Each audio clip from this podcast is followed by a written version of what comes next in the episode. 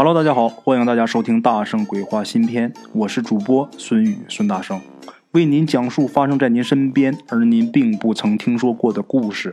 每天晚上，《大圣鬼话》与您不见不散。Hello，各位鬼友们，大家好，我是孙宇孙大圣。今天呢，咱们来说一下啊，在咱们中国传统的这个文化里边，人人都是可以成佛，人人都是可以成神仙的。啊，咱们比如说钟馗，从人变成了神仙，他不需要什么血统啊、天命啊，你把人做好了，积德行善，你自然就成了神仙了。哎，咱们今天要说的这个故事里边呢，提到了这么一个人，这个人呢，满族人，姓金啊，都管他叫小金子。这个满人姓金呐，以前多数是爱新觉罗家的，啊。这个大清朝灭亡以后啊，都改姓金了，因为这个爱新觉罗在满语里边就是金的意思啊。大伙都管他叫小金子。这个人其实啊，他年纪可不小啊。故事发生的时候呢，都快五十了。他呀，自称是皇族血统，的确，他祖上也是一个王爷啊。具体是什么王爷，咱就不说了啊。他呢，是做生意的。他有一个非常重要的生意合作伙伴，啊，这人是他一朋友，快七十岁了啊。这人姓孙，生意上的事啊，这个姓孙的完全不懂。但是小金子赚的钱都是他帮忙给赚来的，咋回事呢？咱们有一句话叫什么？叫如有神助，啊，那不管你干什么，如果有神帮忙的话，那自然这个事儿就事半功倍，啊。这个人呢，修炼了一辈子，这姓孙子啊，学会了把神仙请出来的这门功夫啊，他是修炼的是出神入化呀，这个功夫很到家。小金子每到一个地方去做生意，这老孙都会跟着去。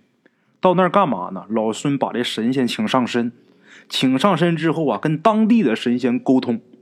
也不是说跟当地所有的神仙啊，就是跟这个生意有关的神仙，或者是当地比较主要的神仙啊，跟他们沟通，让这些神仙帮忙，让小金子的这个生意顺风顺水。老孙呐，跟这个小金子合作得有十几年呢，两个人是都获利不少啊。换句话说啊，大部分的神还是给面子的。当然呐，这老孙。他一般沟通的神的级别都比较低呀。有一回啊，那神不但级别高，而且不给面子，最后呢也被老孙给降服了。那么说这个神是谁呢？张廷玉。我不知道各位啊，大家对这个张廷玉了不了解？张廷玉啊，如果对清史比较了解的好朋友，大家可能很熟悉啊，张廷玉。字恒臣，号彦斋，是清朝的一个大官康熙三十九年的时候入职南书房，在康熙王朝这个期间呢，他是官至刑部左侍郎。啊，这个雍正皇帝继位以后啊，他是历任礼部尚书、户部尚书、吏部尚书，首席军机大臣，那官儿就大到家了。啊，做官做到这个份上，那就再也没谁了。那么说，有人就问呐，这康熙时期的人，难道他还不去投胎吗？那如果是普通人，他肯定就去轮回了。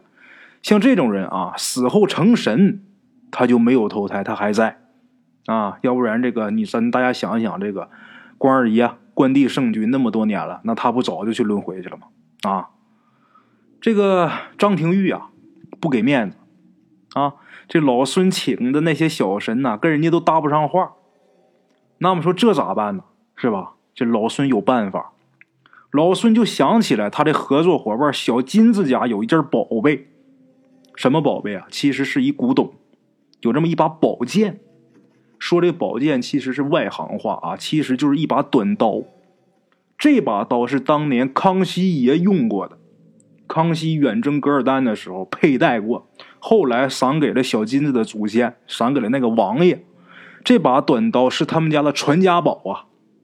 文革时期啊，闹得那么凶啊，他们家都没把这刀给丢掉。现在啊，这把刀可以说是价值连城啊，因为康熙爷用过的嘛。所以啊，这个老孙他可以通过这把刀把康熙爷给请上来。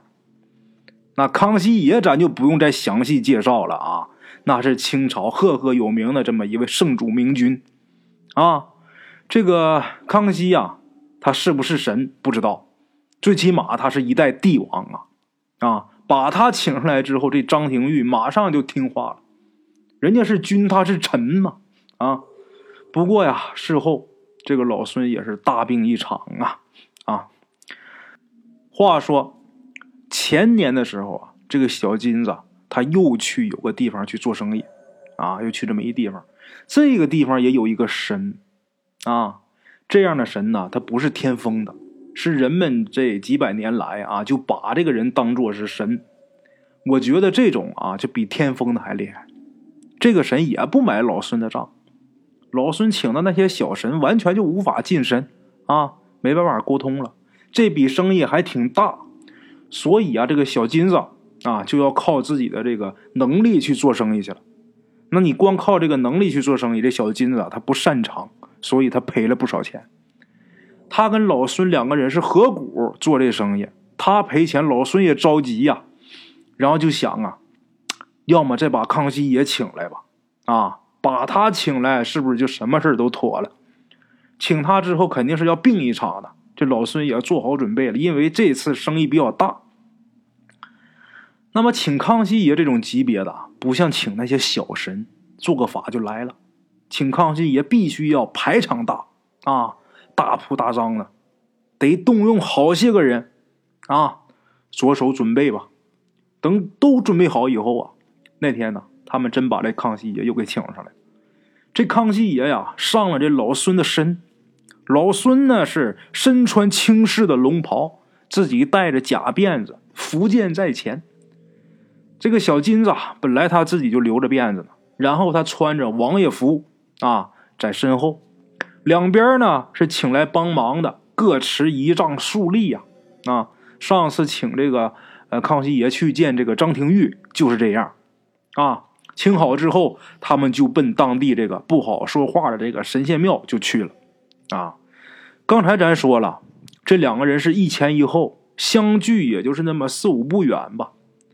大伙是眼看着这个老孙呐，就是被康熙爷附体的这位啊，刚迈进这个庙门，忽然间大叫一声啊，就好像是泄了气的皮球一样，这一下就倒地上了。啊，手里边啊拿的这把短刀啊。也落了地了。皇上的用剑呐，那是金刚打造。可是啊，今儿却奇怪的很，这把剑一落地，啪嚓一下，居然给摔成四五节。咱知道啊，这个好钢，它宁折不弯。这个金刚也是的，一摔它能摔断。但是这也太奇怪了，一下断了四五节啊！而且往下摔，那能有多大劲儿啊？是吧？你正常你得使多大劲儿能把它拍折？但是今天轻轻这么一落地，断成四五段了。后边这小金子啊吓一跳啊，他就下意识的啊抢步去扶这个老孙，啊，这么一扶他，他也就进庙了。这一进庙，他就觉着天旋地转，这人呐不省人事。后来等醒过来之后啊，已经是在医院了。他们是被那些请去帮忙的人给送来的，啊，老孙怎么回事呢？突发这个脑溢血死了。小金子呢，他也落一个卧床不起，而且生活不能自理。等家人赶去啊，把这个小金子给接回来啊，把这个老孙的这个后事啊给办完，这小金子啊就在家这个静养啊。然后他儿子接手他这个生意的事，但是大伙想啊，他都不行，他儿子一大学生更不行了，也不是不努力啊，但是被人骗了，血本无归，还欠了好多账。小金子呢是又病又急呀，过了一年多，这人也去世了啊。这故事里边啊。有一个事儿没弄明白，就是这位这么横的神仙是谁呢？连康熙爷都不怕的这位是谁？最后我是闹明白了，他们去的那个庙里边供的是谁呀？他妈李来亨！这李来亨是谁呀？抗清英雄，联名抗清，那是反大清的那位。最后康熙三年的时候，这个被清兵围剿啊，然后举家自焚的那位。那你穿着清朝朝服，你去李来亨的庙，那还有好？那要有好就怪了啊！好了，各位，咱们今天的这个故事啊，先到这儿。感谢各位老铁的收听啊，咱们明天同一时间呢，不见不散啊！OK，各位老铁们啊，咱们今天的故事呢，先到这里。感谢各位好朋友的收听啊！我的投稿微信是幺八七九四四四二零一五，欢迎各位好朋友加我的微信，点赞、转发、评论。